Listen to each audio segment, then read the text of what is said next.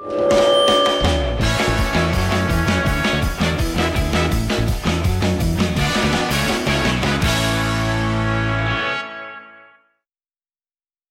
noite, pessoal, para quem estiver assistindo. Estou com Chico Castelhano. Aliás, vamos começar por aí. É Chico o quê? É Chico. Então, cara, é, eu aprendi Castelano. lá que é castelano, né? É, castelano. Em casa a gente se chama de castelano. E. Mas aí depois da aula da. da, da, da é... Oh meu Deus, da, da. Putz, esqueci o nome dela. Da Zoe, né? Uhum. Parece que ela clareou um pouco ali, né? É, é que assim, a, o, meus familiares eles vêm da Itália. Hum. E aí lá fala castelano, entendeu? Entendi. E aí é, na, na língua hispânica é castelhano, né? É. Eu também não sei, eu sou ruim de idioma. Mas parece que é isso, então é castelano. Então eu achei que fosse hispânico, é, é italiano. Italiano da Calábria. Entendi. O Léo, que eu achei que é italiano, ele falou que tem mais português na família dele, espanhol. Você, que eu achei que fosse hispânico, agora é mais italiano. É, é tem, tem um, um, uma portuguesa que é a avó, mas por parte da minha mãe, mas aí é, é uma família bem misturada. É uma parte pequena, né? Bem pequena. É a do meu pai, que é em peso, né? A do meu pai veio em peso da Itália para cá, chegou aqui, se dividiu pelo, pela capital interior, né? Então, eu vira e mexe, aparece um. Sempre, todo ano, aparece um ou mais castelano nas redes sociais perguntando se a gente é parente, se conhece. Aí tem épocas que, que eu estou um pouco tranquilo de trabalho, eu faço umas pesquisas e acabo descobrindo. Já descobri uns dois ou três, assim. Que aí descobriu que um é irmão do meu avô, que foi para Campinas, tem um até que é músico, Vitor Castellano, bom músico até. A sua família tem aquela história da Terra Nostra de vir para o Brasil para trabalhar em cafezal e coisa assim? É, cara, eu sei, a gente sabe bem pouco, assim, porque o meu pai, ele morreu, uh, eu era muito novo, né? Eu tinha três anos de idade e ele faleceu. Pegou um câncer, assim, durou muito pouco, né? Uhum. Então a gente não sabe muito. E, e como essa família dispersou, é, contato também foi raro, então a gente não sabe muito. O pouco que eu sei é que eles fugiram mesmo da época, é, quando Mussolini uhum. é, assumiu, e aí teve algumas boas evasões da Itália, e eu sei que meu avô estava dentro desse, desse ah, plano, assim, entendeu? É, foi nesse, nesse, nessa tomada ali, né? E aí eles fugiram de lá para cá, vieram, vieram embora, entendeu? Só que eu não sei a fundo, eu não sei como eles vieram. Eu não sei se eles têm algum contato aqui de alguém que já veio. Aquela coisa, né, da, da promessa.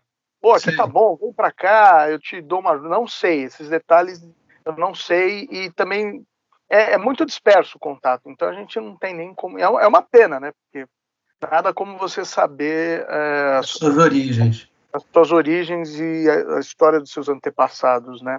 É, mas o cara falar que o Brasil tá bom, ele obviamente está mentindo, em qualquer época. Não, mas é, é, é, o, é o, comparativo, né, é, Samuel? É o menos pior, né, cara? É, é, pode ser. É que nem agora, é que nem a Zoe falou, não dá pra gente imaginar o que tá acontecendo lá em Cuba.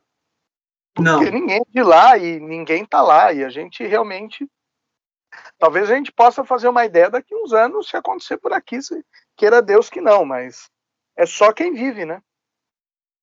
É, mas é, é, que eu fico imaginando, não, para de apanhar do Mussolini e vem apanhar aqui do Vargas. É, então, mas é, é eu acho que eu acho que era diferente, cara. Pode ser. Era... Não, é, acho que o Mussolini foi muito pior. Eu conheço muito, eu tô, eu tô brincando, mas eu conheço muito pouco do, do, do que foi o Mussolini, do eu sei, ah, Mussolini foi um ditador, mas o que, que ele fez efetivamente, quantas pessoas ele mandou para não sei para onde, eu não faço ideia. É, e, e, eu acho que tem que colocar nessa conta o impulso, né, a própria vontade do cara querer sair do lugar, né? Sim. Imagina você querer sair, fugir para outro país porque você tem medo do que está acontecendo. Deve é... ter sido uma situação desesperadora. Deve ter sido, entendeu? Deve ter. É... E outra, né? Acho que a própria comparação de tamanho, né? É. Você tem ali a Itália pequena, o Brasil também é extenso, né? A gente. Eles vieram, foram para o interior, cara. Às vezes você está no interior, ninguém nem sabe, né? Que você existe, então. É, exato. As coisas demoram para chegar, né? Você pega esse país aqui com essa extensão continental, dependendo de onde você está, você vai demorar para ser incomodado, né? Você vai sofrer algumas coisas ali, mas ainda mais na década ali de 50, 40. Exatamente, cara, exatamente. Aliás, o Mussolini chegou ao poder acho que em 30 até, por aí. 30, Sim. não, 20, 30, é. Então é mais, mais remoto ainda o negócio. Exatamente, cara. Os meios telefônicos. A gente está falando de uma época que meu pai, ele me conta que ele ligava para telefonista, para dali a um tempo a telefonista né, ligar para minha avó, e aí uhum. sim eles faziam contato. Exatamente. Tudo isso era, era demorado, não é que nem hoje, né? É, tudo. Então, é, então esse incômodo, eu acho que o Brasil, ele, ele acho que a vantagem nessa época talvez tenha sido isso, a não ser que você estivesse numa grande cidade, né? Exato. Talvez isso seja uma vantagem até hoje e a gente não saiba, viu? Talvez, pode ser. Talvez. A internet e tudo conectado na internet encurta esse espaço. Daí eu acho um ótimo. A, a maior sacada desses caras que querem dominar o mundo foi ter concentrado todo mundo no mesmo quintal que a internet, que aí é. não tem fronteira, não tem distância, não tem interior, não tem grande cidade, e a hora que eles Exato. quiserem, eles eles te acham. Eles te acham, né?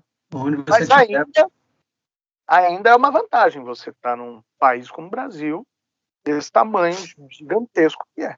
Eu, eu acho. Eu... É.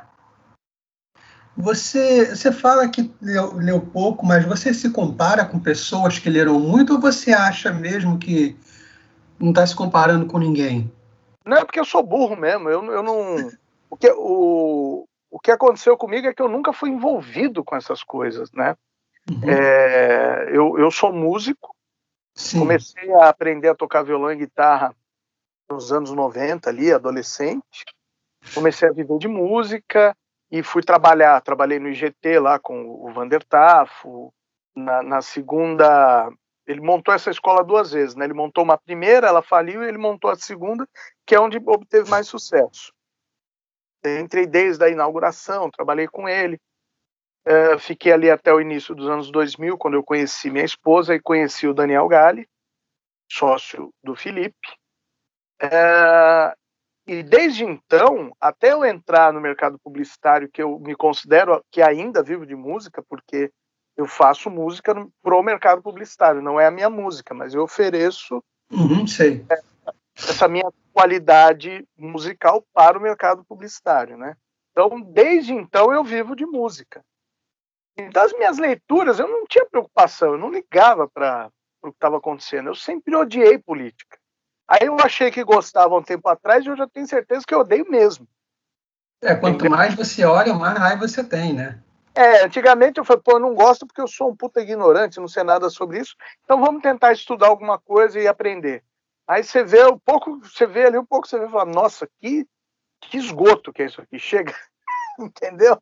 É, então, assim, é, as minhas leituras eram ou técnicas do assunto música, uhum.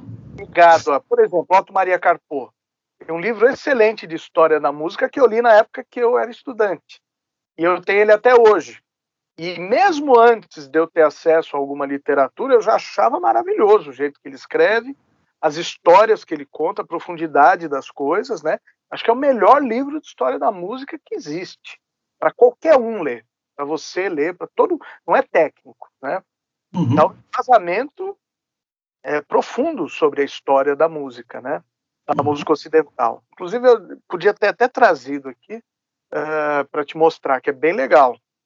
É, então eu tinha essas leituras técnicas sobre o assunto música, sobre história, é, algumas biografias de pessoas que eu gostava, de bandas que eu gostava, E uma leitura comum, assim, tipo, ah, saiu Harry Potter, vamos lá comprar e ler. Aí lê.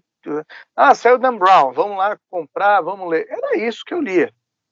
Aí li, tive acesso nessa também. Pô, você leu George Orwell? Eu não, não li. Pô, lê esse 1984.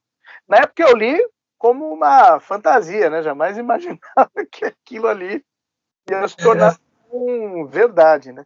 Tudo isso que eu estou te falando é algo entre 2002 até 2006, 2007, né? Uhum. É mais ou menos esse período onde foi lançada essas coisas. É, e o que aconteceu recentemente foi é, aí, aí eu nem sei como é como classificar isso para você, mas eu de 2016 para cá, 2014 para cá, e comecei uhum. a ter um movimento político, né? Você vê as coisas acontecendo. Eu comecei a, a, a sentir um incômodo dentro de mim. Entendi. Incômodo com a política, não era um incômodo com, com alguém em particular. É, era um incômodo, uhum. alguma incomodável. Caramba, puta, o que está me incomodando? Será que é eu estou vivendo de uma forma meio sem sentido? Até na época eu falei, puta, acho que eu vou fazer terapia, alguma coisa assim. Acabou que eu não fiz e nem vou fazer. Eu comecei a me interessar em tentar descobrir alguma coisa sobre essas coisas que estavam acontecendo, né? E, e também no ramo espiritual, porque eu tive um contato com a Igreja Católica, eu era adolescente. E hoje eu sei por que, que eu não fiquei na igreja, entendeu? Uhum. Fui lá cara com teologia da libertação, uhum. com renovação carismática, e aquilo ali eu já eu tenho amigos até hoje, eu inclusive ajudo eles, faço arranjo, a gente faz umas músicas juntos tal. Mas não, eu perdi aquela vontade, cara, de ir, porque algo. Eu sempre achei que algo estava errado, eu nunca sabia o que era, entendeu? Entendi. Então eu comecei, vamos supor assim, que de 2014 para cá, uma busca totalmente perdida e desgovernada com algumas coisas. Aí, aí você vai me perguntar, foi assim que você chegou no censo? Não, pelo contrário, quando eu sentava com eles, a gente falava sobre as coisas da vida, porque a gente tinha uma vida familiar ali praticamente. Então, oh, como é que tá? tá?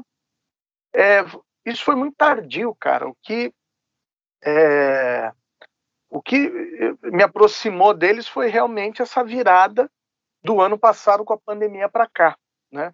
A gente não só a pandemia em cima, a gente analisando o, o que, que culminou nesse evento, né?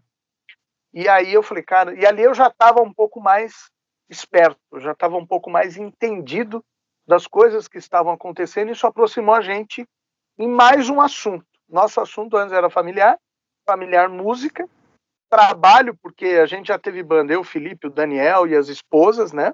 Que era o Nós, Voz e Violão.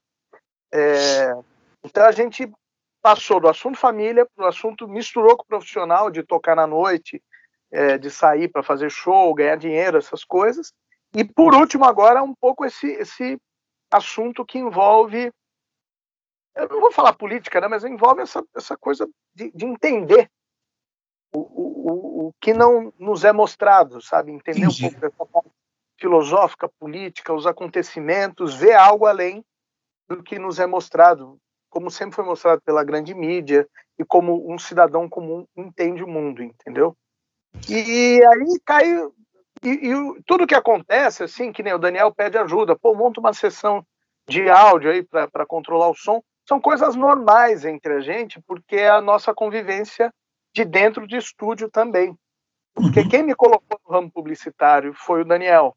Ele, ele e o Felipe, quando foram montar a panela, saíram de uma produtora e me colocaram no lugar. Então, essas coisas é, entre nós, esses assuntos assim, é, é, é, comum, entendeu? Então, eu nem me vejo como funcionário, nem nada, e, e é simplesmente, ó, tem uma mão ali para ajudar. Pô, pede pro Chico, vê se ele faz ali um negócio. Ah, e eu nem tenho ajudado tanto assim, porque aí eu resolvi vir para o interior, né? Mas eu acompanho as lives, a gente está sempre se comunicando, fazendo os testes. Escapou né? das chibatadas. É, aí é brincadeira, aí é zoeira da gente, entra no clima da, da brincadeira. da chibata. É, é, que, cara, eles são. Eles não são nada assim, eles são sérios, óbvio. Mas, cara, o clima de diversão e descontração e de piada lá dentro, quando, quando a gente está junto, assim, agora tá mais ameno, mas, cara, sempre foi da pior quinta série possível, assim. Sempre foi piada, sempre foi alto astral, diversão, entendeu? Entendi. Você conhece o, o, o, Felipe, então, desde muito tempo? Você tocava com ele, tipo, desde jovem, adolescente? O Felipe, ele era cabeludo, cara. Tem o cabelo aqui, ó. Bom, Felipe, eu fui conhecer o Felipe quando o Daniel começou a trabalhar na S de Samba. Aí, aí eu vou chutar aqui um ano, tá? 2004, 2005. Mas eu tô chutando, eu acho que é antes até, viu? Uhum. Eu acho que é antes, cara. 2003, aí eu tenho que fuçar mais. Mas é daí, daí que eu conheci o Felipe. É. Aí, quando nasceu a minha filha, não, cara, eu acho que é antes, é antes, é isso, é início dos anos 2000, nasceu a minha filha, eu trabalhava no IGT, aí eu saí, fui dar aula, é, a gente sempre tocava um violão, o Daniel falou, cara, vamos pegar todo mundo aqui que a gente tá meio precisando de grana e de um trabalho, pô, vamos juntar eu, você, é, e aí a gente chama o Felipe, a atual esposa dele na época, vamos montar um grupo vocal com violão, é, e a gente tenta vender, e a gente fez isso por muito tempo, cara. Foi muito legal. E aí que rolou a proximidade mesmo, porque daí é, é tá no palco, é ter que ensaiar, aí, aí que você vê que a química rola, entendeu? Senão não. E não tinha batera nessa época? Cara, não, a gente decidiu montar um grupo só de violão e vocal. Né? Uhum. Aí a inspiração vem de Peter Paul e Mary, The Mamas in the Papas, que é, mesmo tendo instrumentos eletroacústicos, uhum. uh, o trabalho vocal deles era muito bom, então a gente se inspirou nisso. E quando você tem um trabalho vocal bom, você não precisa de uma estrutura então, muito grande. Aí você também tem que agregar muita gente que às vezes vai mais complicado que ajudar, entendeu? Então a gente estava ali já resolvido, como eu falei, né? Família, né? Já tinha um convívio bom ali. Então não tinha, colocasse mais alguém ali ia, ia estragar, entendeu? Eu acho que tem disco disso da, na, no Spotify da panela, alguma coisa assim, não tem? Os discos da panela, aí eles vêm depois, né? Eles vêm bem depois. Isso aí é antes de existir a panela até. Uhum. Antes de existir a panela, a gente já tocava junto. Entendi. Por isso que eu falo que é começo dos anos 2000, de 2002 para cá, até 2000. Porque depois que, que eles entraram na panela, eu acho que a gente chegou ainda a fazer alguns shows. Não foram muitos, mas com certeza a gente fez alguns. Aí o Felipe e o Daniel eles têm a memória muito melhor que a minha, eles podem lembrar. Porque daí o, o trabalho foi tomando conta deles, eu também já estava no mercado publicitário.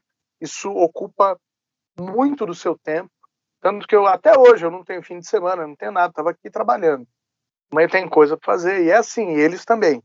Uh, então, mesmo que, que, depois que eles entraram na panela, e eu já trabalhando no mercado publicitário, a gente chegou a fazer eventos, alguns shows, mas não foram muitos, porque antes era tipo toda semana, assim, era, era bem legal, cara. E você já é a terceira pessoa que me fala de Harry Potter, mesmo quem não leu muito, de algum passou pelo Harry Potter, né? É uma coisa que ah. pouca gente escapa passei, eu vou falar, aquilo lá é do demônio mesmo, porque, bicho, eu, o que eu perdi de estação de metrô e ponto de ônibus grudado com aquela merda. e depois você não leu O Senhor dos Anéis e coisas assim? Não, o Senhor dos Anéis, cara, é uma coisa que eu preciso rever na minha vida, porque eu comecei pelos filmes e eu uhum. tenho um trauma absurdo. Aí eu já estava com a minha esposa, eu lembro até hoje, foi lançar O Senhor dos Anéis. E quem gosta, né, de Star Wars, né, Conan, essas coisas, vê, né, essas histórias que mistura é, gigante com elfo, com essas... Com é, tudo, né? Você quer ver? Aí eu falei, vamos ver, vamos ver. Aí a gente pegou lá um lançamento, a gente foi no shopping lançamento, eu e a Juliana lotado, sentamos, só tinha a primeira fila do cinema, fila, era um Cinemark, uma puta tela legal pra caramba. Cara, Eu assisti o filme, eu li a legenda assim, ó. o olho aparecia para mim desse tamanho. Eu falei, gente, desculpa. Eu peguei um trauma daquilo. Depois disso, eu nunca mais fui no cinema e nunca mais quis saber de Senhor dos Anéis, nem de livro, nem de nada. Eu não quero mais saber dessa porra. É, depois eu fui ver quando saiu em DVD. Porra, bicho, eu tive que assistir durante a semana inteira, cara. Muito grande, assim. É uma literatura que eu não sei se eu se eu voltaria a ler hoje, mesmo com toda a história aí do Tolkien e tal. É... Não sei, peguei um bode, assim, saca? Eu vou te mandar a versão estendida. Puta, tem o quê? Duas mil páginas? Não, do, do DVD. Eu assisti essa, tem umas quatro ah, horas. Estendida? É, depois eu fui assistir isso aí, eu fiquei a semana inteira. Falei, gente, assisti em meia hora aqui, porque não dá. Tinha uns cinco dias o negócio.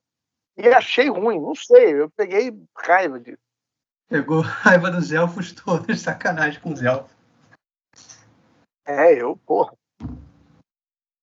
Como é que você faz uma coisa no, no, nos podcasts, você introduz uma música de. Você coloca uma música de introdução.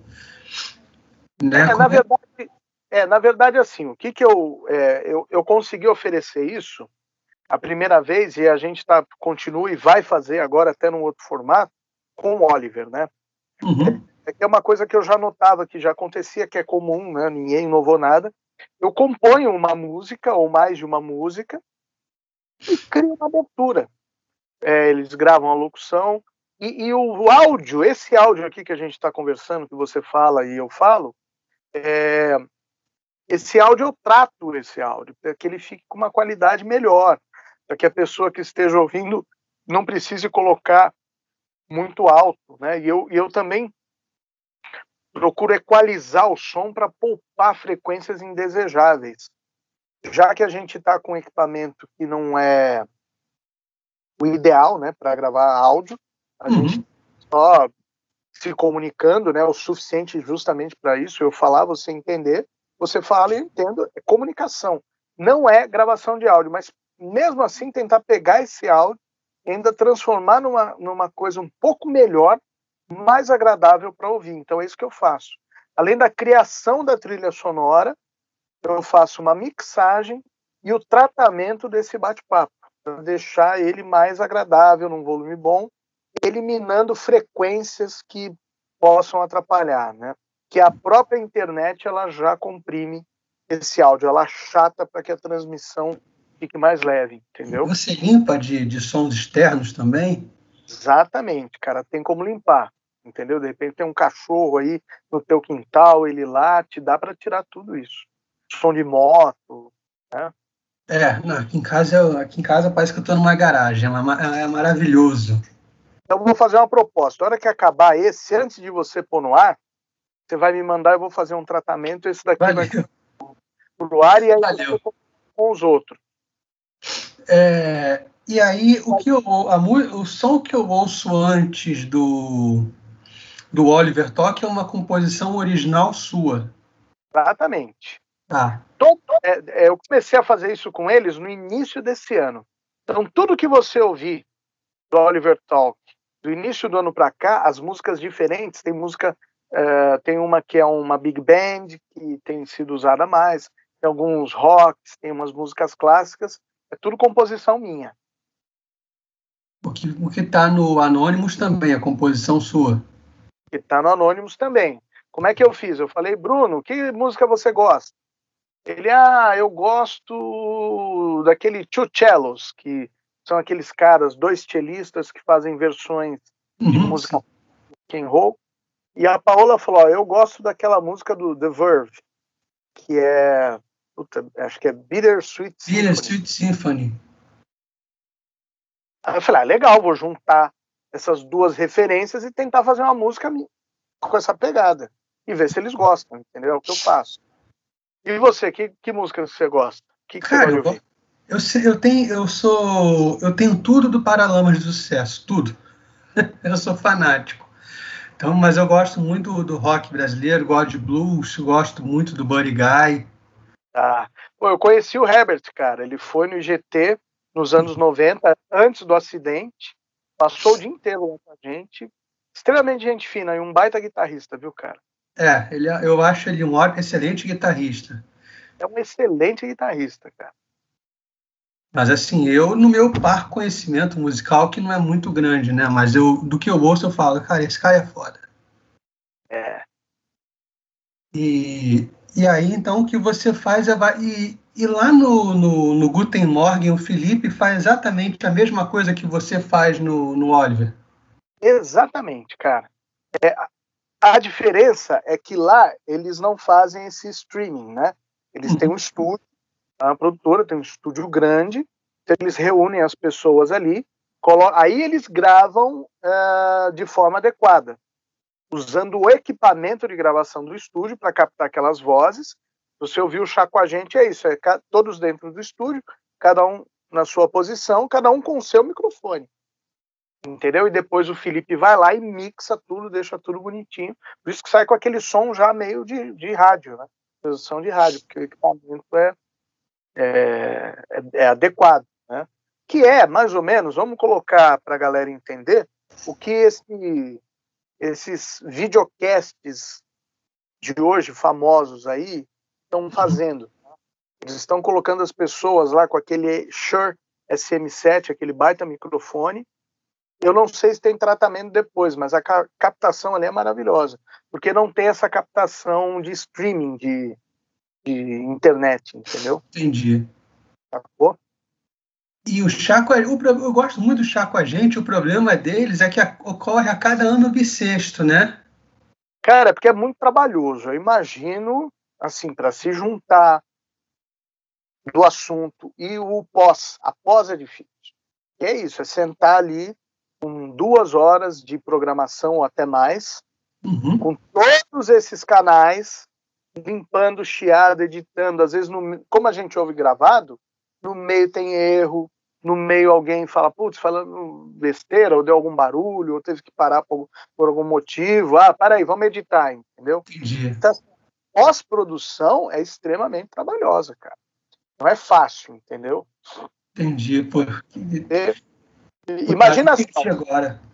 Então, imagina assim, ó. Você pega um podcast que dura duas horas. O mínimo que eu vou trabalhar, o mínimo que eu vou trabalhar naquele podcast são duas horas. Uhum. Contando as paradas que eu dou para acertar coisas, para corta aqui, ajusta ali, aumenta, abaixa, essas duas horas viram quatro, três, assim, sendo sendo otimista. Eu nunca conversei com o Felipe, por exemplo, quanto dura uma edição do, do Chá com a gente, mas, cara, deve demorar a semana inteira. Por isso, entendeu? Entendi. Por isso que agora, é, por exemplo, ele fez lá o Guten Morgen, ele fez do, do, jeito mais legal, já fez o vídeo com som bom, tipo a live. Uhum, é. Ele economiza um tempo com isso, porque ele edita um material só acredito eu. Não falei com ele sobre isso, mas eu tenho certeza que ele fez isso para ganhar esse tempo. tempo aí, editando a semana inteira, fora os outros trabalhos que, que eles têm, entendeu? Uhum, sim, não. O, o Censo tem muita. É, ele é multifuncional, né? Exatamente, cara, exatamente. E aí. É, escrevendo, Felipe editando. É. O Flávio reclamando. É, o da Natália é, ficou super legal, cara, o vídeo e o áudio. Eu tenho certeza que ele tentou matar dois coelhos com uma caixa d'água só, entendeu? Entendi. Ele já a imagem perfeita, com um jogo de câmeras, com áudio bom, que a sessão já está montada. Depois ele só precisa afinar algumas coisas e, e foi. Entendeu? Então, provavelmente, vou até perguntar aí, aí se rolar um chá com a gente, dá para fazer desse jeito? Aí seria mais rápido, entendeu? Exato, porque o chá com a gente é um negócio que é muito legal e eu gosto muito de ouvir. E engraçado, né? Nossa, eu me diverti muito, cara. É o e o Daniel Galli faz parte do chá, né? Eu acho que o Daniel Galli faz parte. Então, o Daniel é o seguinte, cara. O Daniel é sócio do Felipe, meu hum. cunhado. A produtora é deles. Só que o Daniel não gosta de aparecer, né, meu? Não sei, ele não aparece. Ele vai no chá com a gente não sei como ele vai lá, se, se ele é obrigado, se o Felipe bate nele, o Luigi obriga ele, mas ele não gosta de aparecer. E é um puta cara, puta cara. Inteligente pra caralho, é um cara que eu admiro muito como ser humano. Uhum. Um caráter cristalino, assim, reto. É ele, a Tawane, o Lu, Luigi, o pai do Felipe, né? Carlão é. e o Luciano. Exatamente. A nossa sereia favorita. Exatamente. Eu não sei se o que, que eles estão pensando, se eles pensam em voltar, né? Mas uhum. com certeza a, é, o período que era lançado era muito longo, porque eu tenho certeza que a pós de edição ali é muito trabalhosa, não é fácil. Entendi.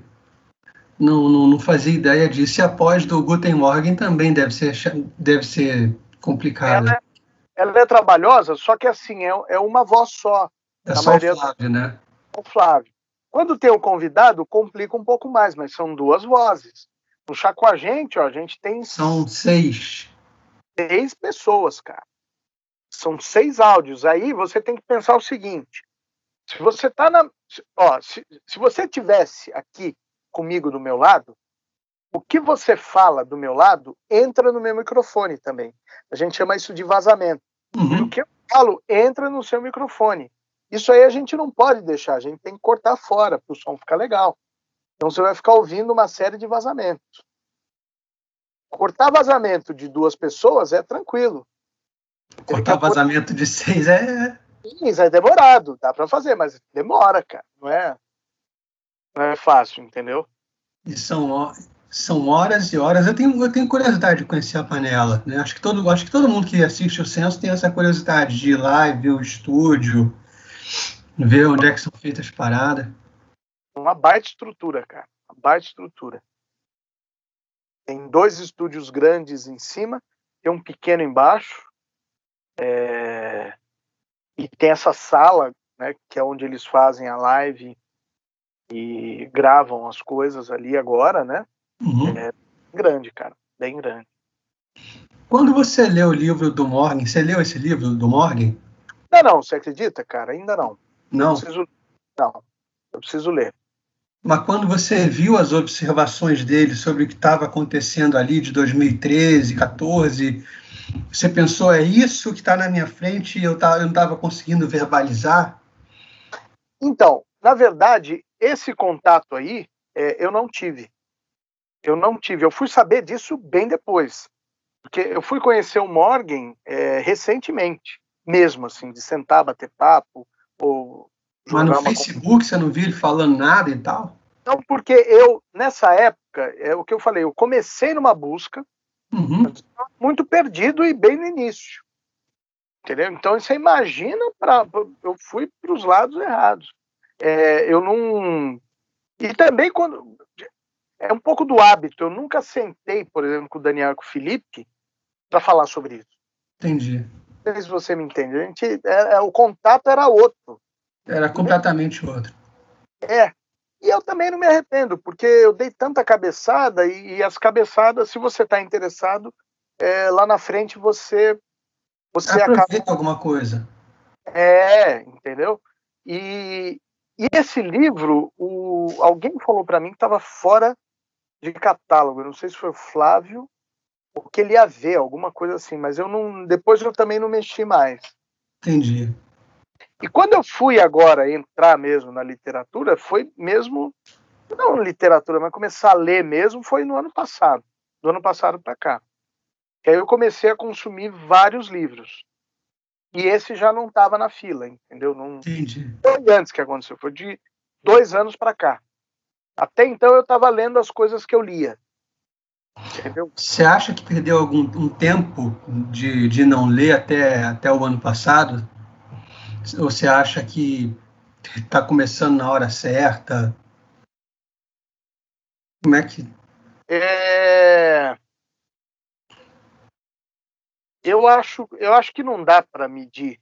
Eu vou falar por mim. Uhum. Não dá para medir isso porque se eu tivesse lido ou não tivesse lido, provavelmente já está com a mesma sensação que eu estou agora com o que está acontecendo no mundo. Uhum. Óbvio, um pouco, né? acho que eu estaria bem mais culto em alguns assuntos ou inteirado de algumas coisas. Mas eu não sei se isso modificaria o que eu estou sentindo agora, o que eu estou vendo agora. Entendeu? Não me impediu de ver. Poderia ter me, aj me ajudado a, a, ver mais claramente, a, a, a ter percebido algo antes, com certeza. Mas não me impediu de ver, entendeu? O que, que você... nunca é tarde, né? É, não. O que, que você acha que. Da onde você acha que veio esse incômodo? O que, que você acha que viu assim que falou, cara, isso está muito errado? Ó, seguinte. É, o incômodo eu não faço a menor ideia de onde veio. Mas hum. eu sei como ele pode ter começado. Uhum. Eu trabalho com publicidade, certo? Faço comerciais de TV. A maioria das pessoas como eu que trabalham nesse ramo, ela sempre tem um incômodo ali com o tratamento de um cliente, não interno, tá? Normalmente o, a vivência dentro dos estúdios com os companheiros de trabalho ela é maravilhosa. Mas você vai fazer ali um comercial para uma determinada marca, você vai numa reunião, aí tem um tratamento ali meio ruim, ou você pega o material da própria propaganda, vê e fala: Jesus amado, que merda, que é isso? E isso acaba te incomodando, porque ele, ele gera um pensamento assim: cara, se essa, se, se essa empresa que fabrica, sei lá, vou pegar uma coisa bem genérica aqui, tá? Uhum. Essa cat, ela é milionária, ela é líder mundial e ela investe tanto dinheiro numa propaganda que vai passar uma coisa tão ruim para quem vai assistir, porque a propaganda não é só para você comprar o produto, o produto já é bom. Né? Uhum. Isso é relativo, né? nem quero tocar nisso, mas já é um produto que está no mercado, vende pra caramba. Supõe-se que seja bom. Supõe-se que seja bom. Você tem. A grana que investe em publicidade é absurda para fazer um comercial passando uma informação para o público que não é legal, sabe? Que não é saudável. Você vê aqui e fala, puta, bicho, que coisa. Ou até de baixa qualidade de produção mesmo, entendeu? Ator ruim, texto horrível, roteiro ruim, a, a, referência da trilha é a pior possível. E é caro mesmo assim. Você fala, cara, não dá para usar esse dinheiro para fazer uma propaganda um pouco melhor? Entendi. Essa é a primeira coisa que começa a incomodar, que você fala, cara, os caras investem muito dinheiro para produzir peças publicitárias horrorosas. Porque Só... estão preocupados em, te, em modelar o seu comportamento e Ai. não em, em efetivamente anunciar o produto. Aí é que tá. Aí é o primeiro incômodo. Aí você começa a buscar a entender eu não fiz faculdade, eu só estudei até o meu segundo grau técnico de computação, não fiz mais nada. Fui estudar música. Então eu não sabia nada de semiótica, eu não sabia nada das cores, teoria das cores, nada de, de simbologia, simbolismo, não sabia nada. A publicidade me fez, eu, eu, eu ia atrás disso, de entender. E aí eu comecei a observar que realmente eh, tem marcas aí o cara investe milhões num produto só para ficar ruim mesmo, porque tem que ficar ruim a propaganda, porque para o povo não sair desse, desse andar aqui. Não tem que ter qualidade. Tem que ter música boa, não tem que ter texto bom. Tem que ser ruim mesmo. Eu vou gastar dinheiro porque tem que fazer assim. É além de vender o produto. Você vê que ali ele está fazendo um papel social negativo. Entendeu? Entendi. Daí, cara, que eu fui caindo é, em outras coisas, mas eu fui meio desordenado, entendeu? Até que, que o que aconteceu com o Brasil, que aí começou essa briga, né?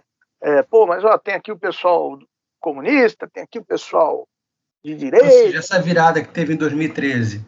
Exatamente. Aí associou com, essa, com esse meu incômodo de ver essas coisas no meu dia a dia, e não entender por que, que alguém gasta tanto dinheiro para fazer uma porcaria, entendeu? Uhum. Que você começa a querer entender um pouco como é que funciona a cabeça dessas pessoas. Porque até então eu achava que era só um, um defeito na cabeça de quem está fazendo, entendeu? Uma ignorância ou sei lá. Agora você vê uma intencionalidade. Exatamente. E aí você começa a aprofundar. Eu, hoje, tudo que eu estudo é baseado nessa coisa que eles chamam hoje de nova ordem mundial. Esse processo de controle e dominação que veio do, de séculos para cá. Né? E você vê claramente que chega um momento ali quando eles começam a. Uh, usam, óbvio, né, o esquerdismo e o comunismo para trabalhar, né, e as. Uhum. Uh, as escolas de Frankfurt da vida, esses personagens né, mais modernos, né, para se infiltrar nesses meios artísticos, é, que eu incluo a, a, publicidade, porque publicidade você acaba tendo ali um monte de é diretor de cinema, é diretor de arte, é, tem gente que trabalha como o Gui, por exemplo, que faz animação, trabalha bem com programas de desenho, tem muito arte ali no meio. Né? Tem roteiristas, pessoas que escrevem. Aí você começa a entender uma infiltração, uma intencionalidade. Mas assim, cara, é óbvio, eu fui descobrir isso, mas alguma coisa me incomodou. Como eu tenho muitos amigos que se incomodam, reclamam das mesmas coisas, e eu já cheguei a argumentar isso com eles, eles viram para mim, não, mas aí você é maluco, você é louco. Aí é procuração. Então, tenta procurar a sua resposta de outro, do seu jeito, porque eu achei a minha. Entendi. Concorda comigo, então, pô, problema seu. Eu acho, acho, que, acho que falta no, no, na publicidade, não sei se você concorda, falta assim uma, também uma coisa de, de, gente, de querer entreter o, o, o, o consumidor. Quando eu era mais novo, eu lembro do caranguejo da cerveja balançando a bunda e sair correndo. Era engraçado. A gente se divertia vendo a propaganda. Sim, cara. Mas e aí a que tá propaganda tá... é meio que pedagógica hoje. Não sei se. Você sabe o que eu acho, Selma? Eu acho que aconteceu uma coisa que aconteceu no mercado artístico inteiro, cara. E eu acho que vale a pena pensar sobre isso e ampliar ele para outras áreas, tá? Uhum. É, é, por exemplo, eu trabalhei um tempo com o Guilherme Arantes. Gostando ou não, cara é bom pra caramba. Ele é muito bom no que ele faz. É um puta, é um dos poucos músicos da música pop de tocar em novela que na hora do show chegou um trio de metais, cara, um trompete, um uhum. ali que ele achou que tinha que ter uma música sentar a bunda, abrir um caderno de pauta, escrever o arranjo a caneta, tocando piano, ó, e dando para os caras assim na hora. Bicho, isso aí nunca mais ninguém vai ver, tá? Tá. Sim, maestrando mesmo, escrevendo. Isso aí é raro. Eu vi isso, eu falei, Cacilda, esse cara é bom mesmo. Então você imagina um cara desse, que já era pop, já tinha as músicas na novela, né, já era extremamente popular, um dono de gravadora chegando para ele e falar assim: não, você não vai fazer isso. Ele não vai fazer o cacete. Você entendeu? Então, o que acontecia antigamente no mundo artístico, as pessoas defendiam, se defendia, defendia a sua arte, brigava. O cara mandava embora, sabe o que ele fazia? Ele saía dali, ia na outra gravadora e entrava. Então, até eu acho que a metade dos anos 90, ainda tinha uma galera os profissionais em várias áreas que defendiam a sua posição profissional, artística, os seus valores. Então, essa interferência externa, e você chegar no Guilherme Arantes, Guilherme Arantes, eu acho o seguinte, cara, pega essa música aí, só você, pra dar a minha vida a direção, o tom, a cor. Põe uma batida de funk. Você, pra dar. Uhum ia virar pro cara, ele ia dar um murro no meio do cara. Ele ia atacar o cara lá do, do décimo andar do prédio. Você entende o que eu quero dizer? Uhum. Nos anos 90, todos os mercados tinham pessoas assim. O que, que aconteceu? Que aí eu acho que também é uma infiltração nas universidades, nas mentalidades por outros jeitos, que fez a gente hoje um bando de frouxo. A gente aceita tudo. A gente põe a batida de funk na nossa música, a gente tem medo de perder emprego, a gente tem medo de um monte de coisa, a gente é um bando de frouxo. A gente é uma civilização de, de frouxo. Ninguém mais defende a sua importância profissional, a sua qualidade, entendeu? Uhum. É, ninguém, tá todo mundo, ah, amém, não, sim senhor, não senhor, quero morrer, pode, não? Quanto que eu pago para, então o cara tá pagando para isso até, sacou? E, e, quando eu falo que tá pagando para isso, eu sei bem do que eu tô falando. É, hoje em dia, para você às vezes fechar um trabalho com alguém, você tem que pegar a porcentagem daquilo e dar de volta. É o famoso BV da publicidade, né? Que é uhum. bonificação de você é o clientão, você fala, Chico, faz um trabalho para mim? Faço. Ah, então quanto é? 10 mil. Beleza, o BV é 20%. Eu, eu te devolvo o dinheiro. Do Cara. que você toma. Aí, ó, é aberta, é lei. Bonificação de, de, de venda. Então, é, o que, que, é isso? É uma geração de frouxo. A gente foi educado ou uh, bombardeado e, e convencido a, a, ser o que a gente é hoje. E até os, o, metade dos anos 90 não tinha isso. Por isso que se tinha ainda qualidade em músicas, em peças publicitárias, e eu tenho certeza que pessoas vão falar isso em outras áreas, do que é hoje. Hoje é só um, uma coisa qualquer aí. Né? Hoje a arte não é mais um fim em si mesma, ela é, ela é muito mais um, um instrumento para alguma outra coisa. Sim, e não é arte, né? Porque a partir do momento que você não, não tem nada exclusivo, né? não tem uma expressão é, própria ali, uma identidade de um artista, de um escritor, né? Uhum. Você não tem ali coisa que você possa reconhecer, puta, aí vira. É, vira, sei lá, vira indústria, né, meu? E você viu isso de dentro da, da, da publicidade, né? Essa coisa de de ter um, uma preocupação com a estética e tudo. E gente tudo ainda isso... tem. A gente ainda, tem, a gente ainda tem que ter, só que tecnicamente. Não cabe a nós, artisticamente, ter mais isso, porque a gente segue muito mais as orientações, a gente é muito mais para atender esses pedidos que nos são solicitados, por isso a gente tem que manter ainda um cuidado técnico tremendo. Mas técnica não é arte, né? Uhum. É, técnica é ter o cuidado ali de mixar direito, de fazer uma peça bonita, escolher o efeito certo. Mas o, o, o total daquele produto é ruim, entendeu? Mesmo sendo tecnicamente bem executado. Você acha que uh, algumas regras do tipo, por exemplo, agora é, marca de cerveja não vai ter mais mulher de biquíni, coisas do tipo, dificultaram o trabalho publicitário no dia a dia? Regras desse tipo foram sendo criadas para ir cortando as asas do. É, eu, eu, eu costumo usar, oh, Selmo, uma coisa que eu vejo claramente, eu nem sei dar nome para isso, de repente você me ajuda. Mas eu vejo, por exemplo, por pior que seja o humor lá dos Trapalhões, a gente era criança e dava risada pra cacete, né? Se assiste hoje, meu, esses caras, os caras vão ser presos. Né? Se fizesse aquela piada hoje, o cara ia sair dali já algemado, né? Dali para praça pública e ser enforcado ali, né? Eu é. acho que é, é, o sistema, cara, ele, ele te dá isso para você usar e abusar, para depois lá na frente ser tirado e servir de exemplo. Olha como era horrível antigamente. Uhum. Eu vejo dessa forma. Até as porque... pessoas querem que os trapalhões no passado se comportem com as regras de hoje. É, mas eu acho que foi proposital isso. Houve essa liberdade, entendeu? Uhum. Depois uhum. é retirada. E sabe por que eu falo isso? Porque isso é em todas as áreas.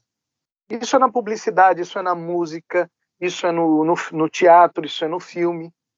Né? Eles deixam essa liberdade só para depois implantar regras em cima disso, para depois poder tirar e, e, usar aquilo de exemplo para que nunca mais se repita.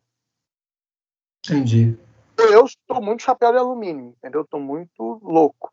Mas me parece que é isso, entendeu? Por exemplo, uh, você pega órgão, órgãos que, que que representam, é, que representam não, que fiscalizam as peças publicitárias, né? O CONAR, por exemplo.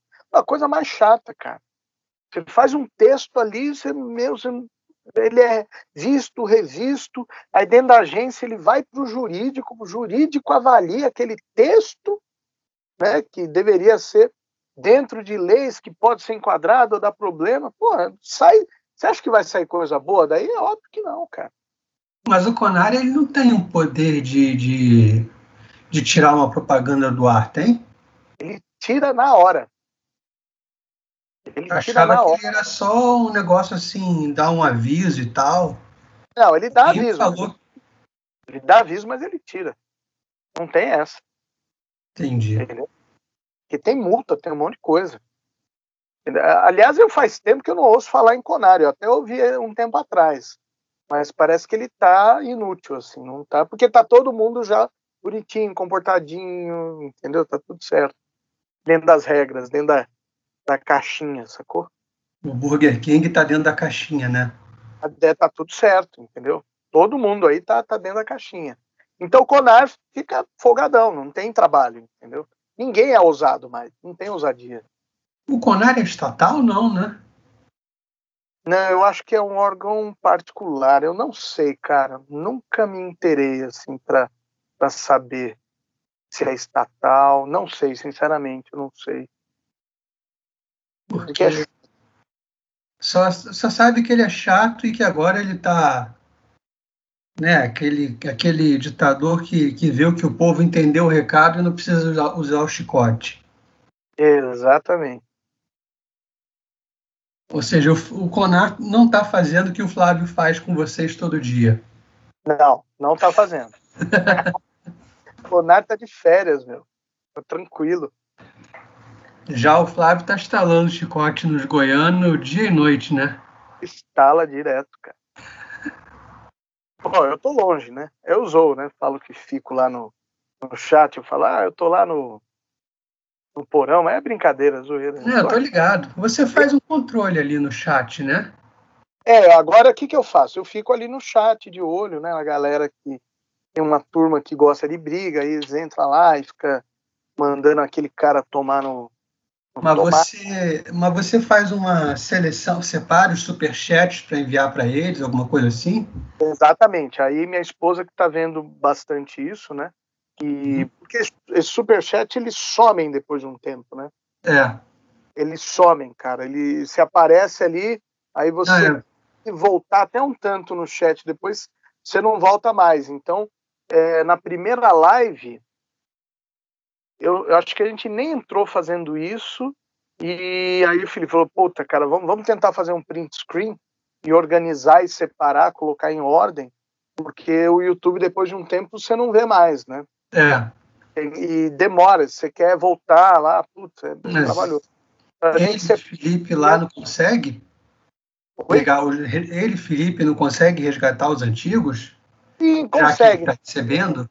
É um trabalho a mais, porque ele tá ali, ele fica mudando as câmeras, né? Ah, tá, tá, tá. Tem uma mesinha de câmera, então, e ah, ele é o que direto no chat eu já deixei passar.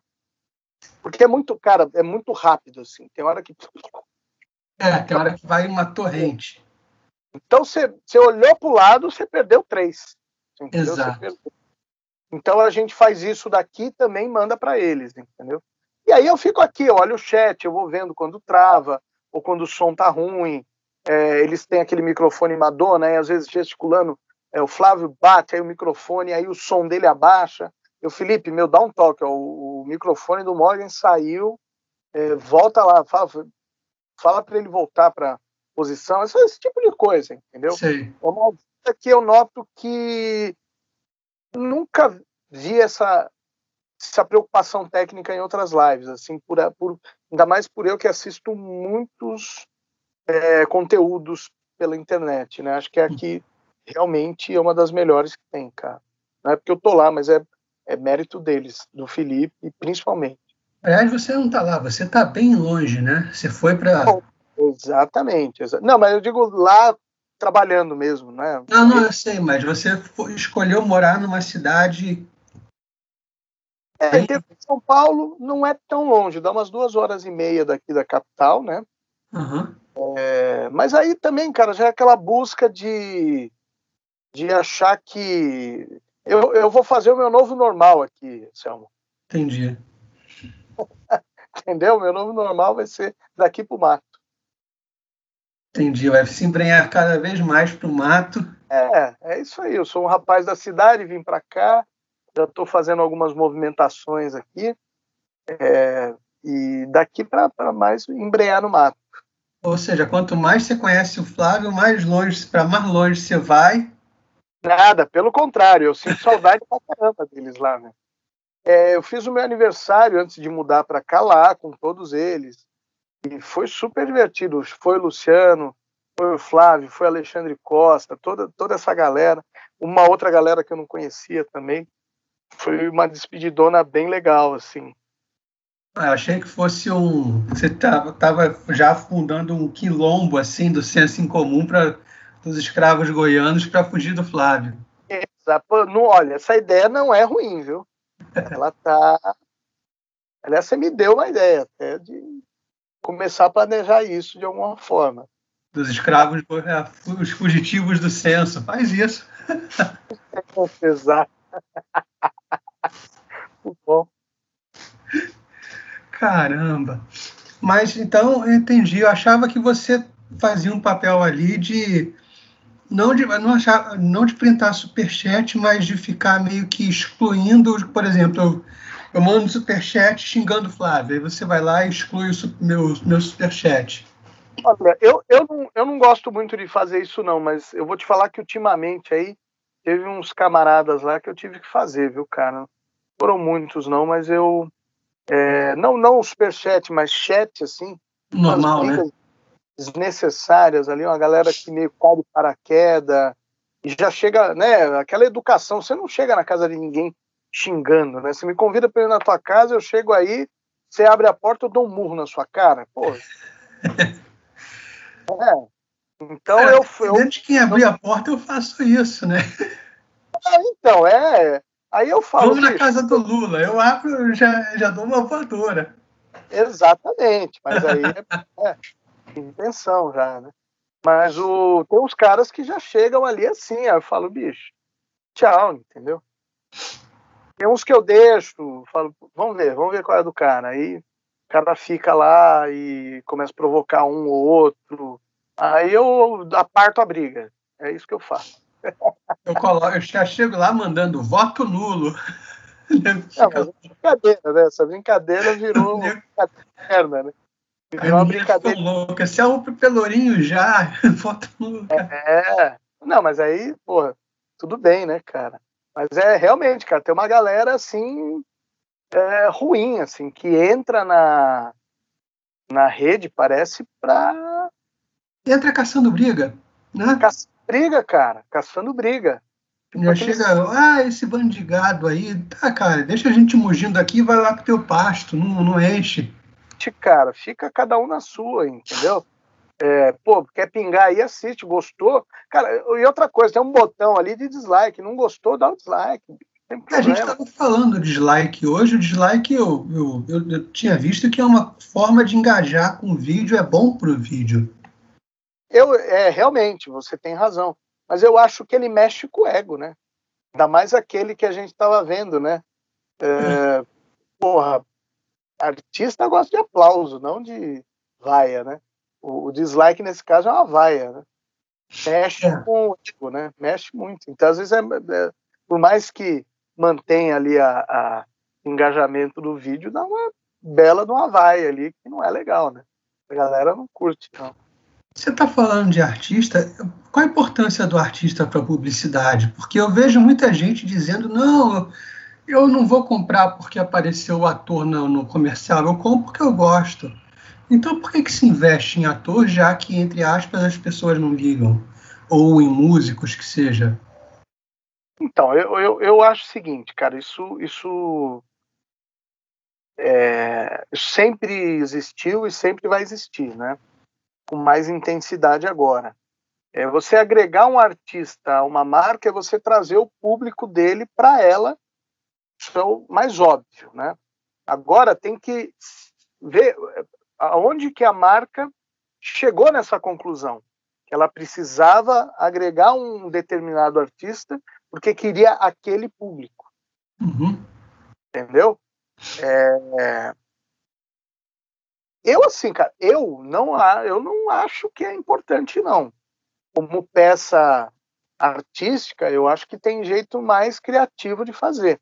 Aliás, esse é um jeito nada criativo de fazer. Agregar pessoas famosas num comercial. É... Mas eu até entendo, porque você vive ali num. num... Você está num mundo onde os produtos estão em guerra, né, por, por, por dominação de mercado, por ponto de venda. Às vezes os produtos não têm uma diferença de qualidade tão grande assim, né? Quantos produtos você fala, bicho? Tem esse aqui, tem esse. É, tudo a mesma merda. Esse aqui tá mais barato. Vou levar esse. A gente só faz compra pelo que é mais barato, né? É, esses produtos do mercado, a maioria sim, né? É, e aí eu acho que nesse ponto é que determinado produto a gente é igual. A gente não tem, o nosso produto é, é igual a todos, não é nem melhor nem pior. O que a gente vai fazer diferente? Puta, vamos trazer alguém famoso porque daí atrai um, uma atenção do público dele, é alguém que gosta daquele cara e vai fazer com que esse produto pareça melhor que os outros, porque trouxe fulano de tal. Imagina assim, ó, tem a cachaça Pitu e a 51. Aí eu vou pôr uma carta para fazer a campanha da Pitu. Pô, vai vender pra cacete, entendeu? E é a mesma merda. Eu não sei, porque assim, é, eu lembro que é um. Barreira e 51, sabe? Assim, duas coisas Sim. que é similares. Mas é isso que é. eu estou pensando. É... Para vender mais. Só para isso. Há um tempo atrás, a Pepsi, há uns anos, 10 anos atrás, mais de 10 anos atrás, a Pepsi fez um mega comercial com cantoras pop na arena, não sei o quê. E eu não acho que eles tenham vendido mais que a Coca-Cola por causa daquilo. É, eu não sei, cara, mas. Não sei se você lembra disso. Eu lembro. Pô, inclusive o acidente do Michael Jackson foi assim, né? Foi no comercial da Pop, da, da Pepsi, né? Que ele queimou o cabelo e tal. Ah, tá. O que gerou toda aquela transformação é, absurda que ele teve foi por conta disso, né? Uhum. A explosão queimou o cabelo do cara. Eu acho o seguinte também, Selmo. Se é bom, gera isso aqui que, que está acontecendo nesse momento. A gente está falando sobre. Uhum. De ser bom ou não, foi algo grandioso, importante e ficou no nosso imaginário. Mas aí, olha só, os caras estão no topo, né? É como a gente voltar nos anos 80 e 90 ali e lembrar dos comerciais de cigarro com música do White Snake, com participação do White Snake, com Journey, com várias outras bandas de rock dos anos 80, com aqueles comerciais ah, maravilhosos, caros pra caramba. É a gente lembrar disso, entendeu? É, isso, eu acho assim, atrai venda. Com certeza atrai. Você deve sair do ponto zero e chegar a algum lugar com venda com isso. Ou entra no imaginário. Você entendeu? Será que hoje a gente não compra Pepsi por causa disso? E a gente nem sabe? Talvez, não sei. Eu, eu, eu, eu passei a comprar depois que veio a Twist, né? Com aquele toquezinho de limão, aí eu passei a tomar, mas não, não teve a ver com aquele. E, e hoje você não pode fazer um comercial falando que o produto do outro é ruim? Não pode. E por mais legal que isso seja, divertido e pode dar várias coisas boas, você não pode. Inclusive, eu peguei, cara, um case aqui para o Festival de Cannes, que os caras retomaram isso, e eu até falei com o meu patrão, falei, puta que pariu, uma pena que não vai virar comercial, vai ser só uma diversão interna. Que era uma, uma brincadeira entre dois concorrentes de entrega de comida. Cara, eu não posso falar o nome, eu não posso te contar, mas fazia tempo que eu não dava risada com o meu trabalho, me divertia com o meu trabalho. Uma peça muito legal, extremamente inteligente, com piada do jeito que a gente gosta. Só que você sabe que não vira comercial, porque vai ser bloqueado, CONAR, processo, enfim. Eu lembro que a Bombril fez isso anos atrás. Exatamente, cara. Foi aí que o Conar começou a pegar mais pesado, né? Então, né? Aí o concorrente processou, aí o cara cobriu o produto, o concorrente falou: você ficou reclamando a semana inteira, não vai aparecer não vai no aparecer. comercial. Pô, isso é genial, é divertido, é criativo até. É. outra coisa. Além de ser a coisa mais legal que tem, falar mal dos outros, né? É, você torna isso engraçado e criativo. Exato. Por exemplo, a última propaganda que teve um impacto mais ou menos parecido com isso foi aquela do Pôneis Malditos, né? Foi. Lembra? Pô, mas assim, cara, deu merda. Por quê? Porque lá na frente eles deram um jeito de cortar isso aí, uma associação dos animais e entendeu? Achou aquilo ofensivo. Aí, mas é, é aquilo que eu falo, eu acho.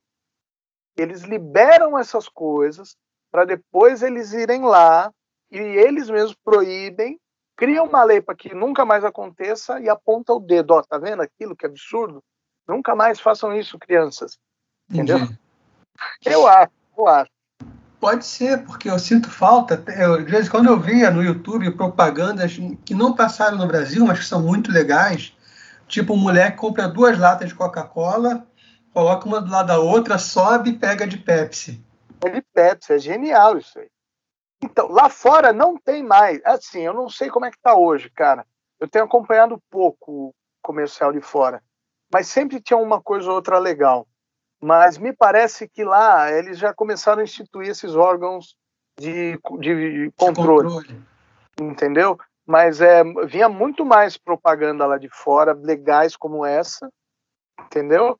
Que aí força o outro a devolver na mesma moeda, com a mesma criatividade, entendeu? Isso é que é, é legal. Então, isso é muito. Puta sadia ali, entendeu? Que. Entendi. Pô, é isso que Agora não pode, entendeu? Não pode. Então é uma, é uma merda. Pessoas são obrigadas a, a ficar vendo essas coisas que a gente vê por aí, que são propagandias água, água com açúcar, que não tem diferença uma da outra, que não tem. Aliás, a gente nem sabe o que vê, né? Porque nem decora Ou nada. que trazem um caráter de uma pedagógico, entre aspas, como essa do Burger King, Exatamente. Incutindo valores que são contrários ao que você acredita no seu íntimo. Exatamente, entendeu? Exatamente. E outra, é, esses caras, quando eles fazem isso, é, eles não estão ligando se vai ter gente que não vai gostar ou não, porque, ao mesmo tempo, isso é o tipo de coisa que está ficando. Né? Ao mesmo tempo que a gente fala é, de propagandas legais que tinham no passado, que a gente nem sabe se elas influenciam a gente até hoje, o caso da PEP que você falou, a gente está falando disso. Uhum. Você entendeu? A gente está falando, eles, eles meio que trocaram essa função. Ó, vamos fazer um comercial legal pra caramba, as pessoas sempre se lembrarem. Ó, vamos fazer um negócio aqui que vai chocar pra caramba, as pessoas ficarem falando disso. É, tem umas propagandas que são feitas assim, né? É, e a gente fica, e dá assunto, e vai, e, e todo mundo fala sobre, entendeu? É, uhum. só que não está falando da peça em si, está falando, mais uma vez, de algo que é. Do tema recorrente, é. Educativo, pô, bicho, é, sei lá, entendeu? Você tem um filho pequeno, né? Tenho uma filha de é, 18 anos, Aninha. 18 ou 19? 19 fez em maio agora, tá marcado namorado, e tem o Giovanni de 10 anos.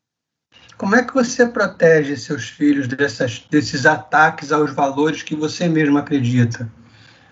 É, cara, assim, a primeira coisa que eu fiz de dois anos para cá, eu não tenho mais TV aberta, de jeito nenhum. Nada. É, uhum. conteúdo que eles assistem, tenho algumas assinaturas, tipo umas duas assinaturas. De streaming, né? Streaming. Uh, a gente sempre está junto falando sobre, é, sobre as coisas que acontecem no mundo. Tento colocar para eles uh, coisas que eu julgo corretas e, e a gente tenta consumir essas coisas juntos ao mesmo tempo. Né? Por exemplo, estou fazendo um curso do Padre Paulo Ricardo. Então, durante a semana, eu pego um horário, senta todo mundo ali e assiste uma aula. Entendi. Entendeu? É, a live do censo, um exemplo, todo mundo assiste. A gente trocou o nosso entretenimento. É isso. Quando você, você fez isso, cara, é, é muito louco, né? Porque você é, automaticamente você já vê uma mudança no, no, na, na, conversa do dia a dia, no raciocínio, nos questionamentos. Ao invés de você estar tá falando daquele personagem do que está lá no BBB que você não gosta, você... hoje meu filho estava perguntando por que, que era a União Soviética, pai. Uhum, entendi. Perguntou um pouco antes do almoço, o que, que era União Soviética? Por que, que era e hoje é Rússia?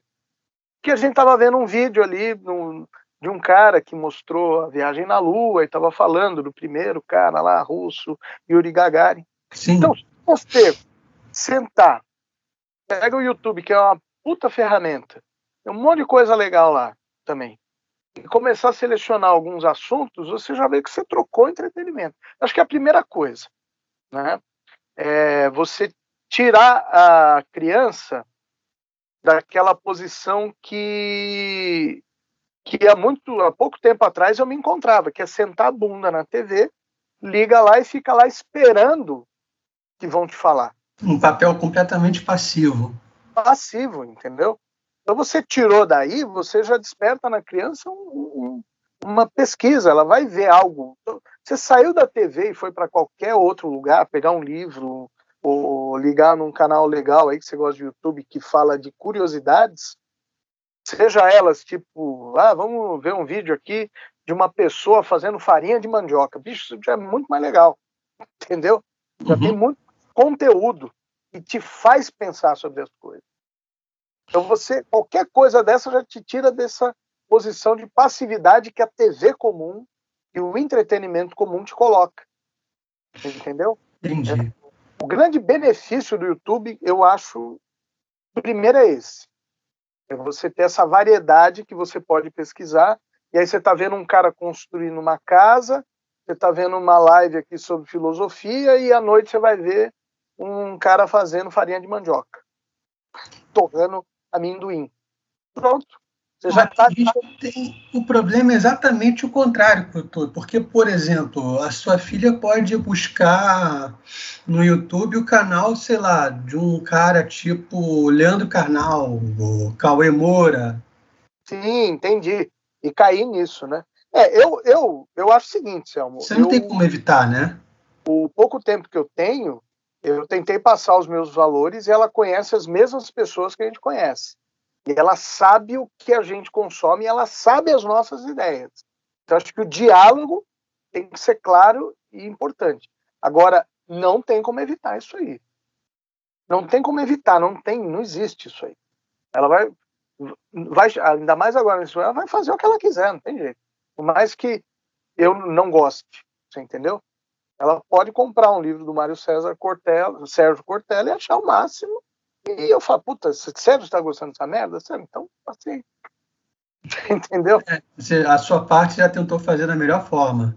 Só que isso eu tô falando por mim. Sim, entendeu? Sim. Por mim. Cada um faz isso do melhor jeito. Uns começam logo cedo a não deixar isso acontecer, que é o mais correto.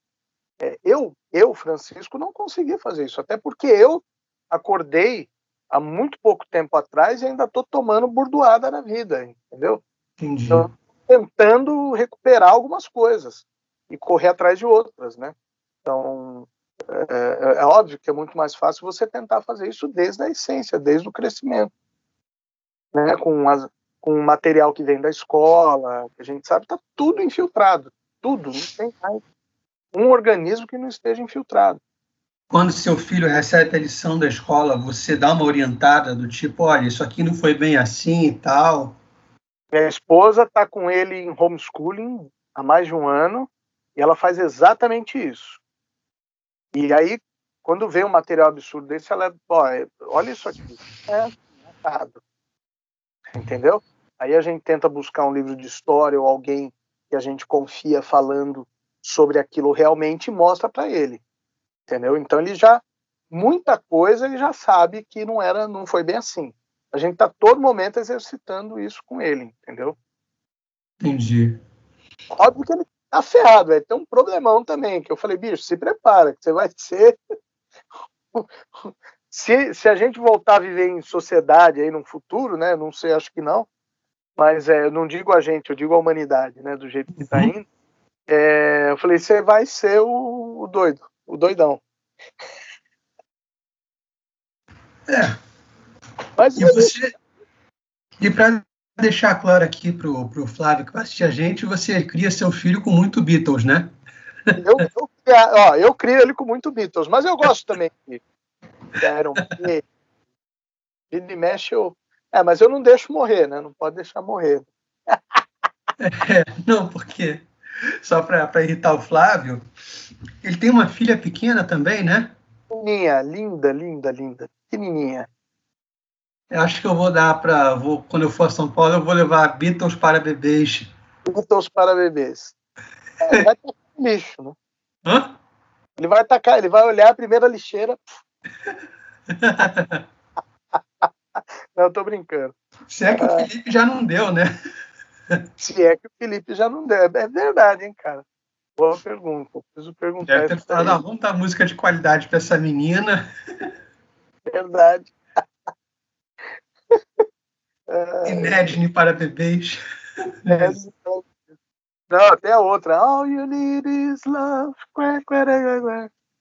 Puta, aí, aí que ele vai dar um rage, né? Uma, igual ele dá na live. Exatamente. É isso, cara. Valeu pelo, pelo bate-papo. Obrigadão por, por participar. Eu que agradeço. Então, muito bacana, né? E eu vou pedir, e aí a gente vai botar a trilha sonora do, do Beatles na, na edição especial para o Flávio. Eu vou. Ele tem um e-mail, né? Flávio mostra arroba, arroba senso em comum, não tem? Eu acho que sim. Eu nunca mandei, cara, falar a verdade para você. Mas eu acho que tem. Eu vou, eu vou ver aqui. A galera eu mando direto para ele. Se tiver esse e-mail, eu vou mandar vários MP3 dos Beatles para ele. Todo e-mail vai ser um MP3 diferente. Eu acho que não vai ser uma boa ideia fazer isso, Selma. em algum momento você passará a receber outras coisas aí que, que não vão ser tão legais. Eu vou mandar aquela, a capa daquele disco que é o John e a Yoko pelados.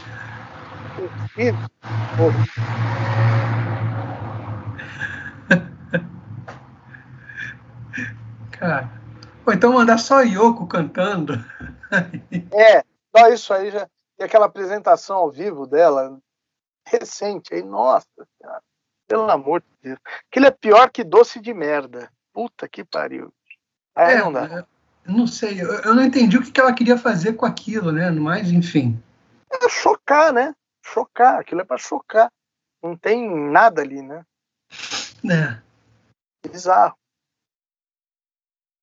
Enfim, brigadão, Chico, pela, pela bate-papo aí, pela, pela companhia. Obrigado, viu, Selmo? Obrigado mesmo, cara. Até a próxima aí. Não esquece de me mandar essa gravação pra gente Não, vou mandar já já. Tá, tá bom? Obrigadão, irmão. Valeu, Selmo. Valeu. Bom você, cara. Bom final de semana.